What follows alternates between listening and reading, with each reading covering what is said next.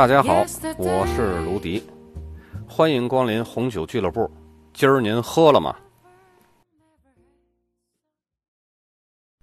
今天咱们来说一下希腊。希腊这个国家呢，需要记的重点不多，但是呢很有特色。咱们还是先来说一下气候和葡萄栽培。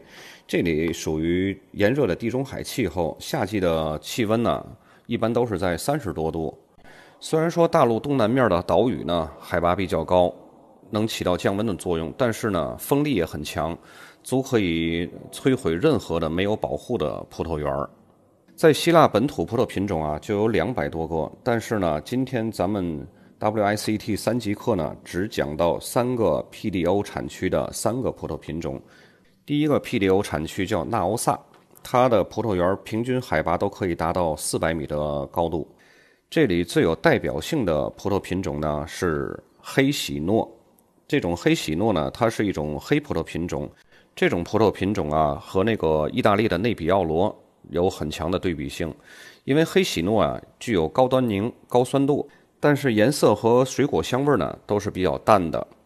陈年能力呢和内比奥罗是相同的，而且陈年后呢可以产生那种复杂的香料和泥土的芳香。第二个 PDO 原产地保护标签呢，叫奈麦阿。奈麦阿呢，它是在波罗奔尼撒半岛的北部，这儿出产的葡萄酒呢，完全用阿基提可来酿造的红葡萄酒。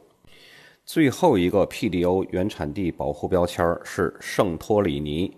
圣托里尼这儿就涉及到一个很有特色的东西，就是篮子形状的葡萄藤。因为圣托里尼啊，它是爱琴岛中的一个多风的火山岛，海风呢是非常强劲的，所以不得不采用这种独特的剪枝方法来保护葡萄藤，用多年生的枝条被修剪得很矮，并盘成篮子形状，让葡萄果实呢在篮子里边生长。圣托里尼的主要葡萄品种呢叫阿斯提寇，是一种白葡萄品种。这种葡萄品种呢，它是属于芳香型的葡萄品种。带有成熟的柑橘类水果和核果的这种浓郁的芳香，而且呢具有天然的高酸度。同时呢，这种葡萄呢还可以酿成甜葡萄酒，在当地呢被称为圣酒，神圣的圣。这种甜葡萄酒呢大都采用晚采收的采收方法，而且呢需要经过长达十四天的晾晒，酿出的葡萄酒啊需要在旧橡木桶里边陈年至少两年。然后酿出的酒呢，这个甜度呢，通过它天然的高酸度来取得了平衡。一般陈年时间比较长的葡萄酒呢，还会表现出氧化的特征，带有这种焦糖啊和坚果的味道。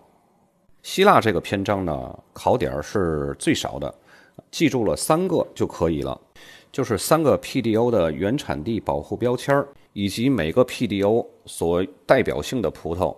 我再重复一遍：纳欧萨的黑喜诺是黑葡萄品种，酿造红葡萄酒；奈麦阿的阿基提可也是酿造红葡萄酒；圣托里尼的阿斯提寇是酿造白葡萄酒或甜白葡萄酒。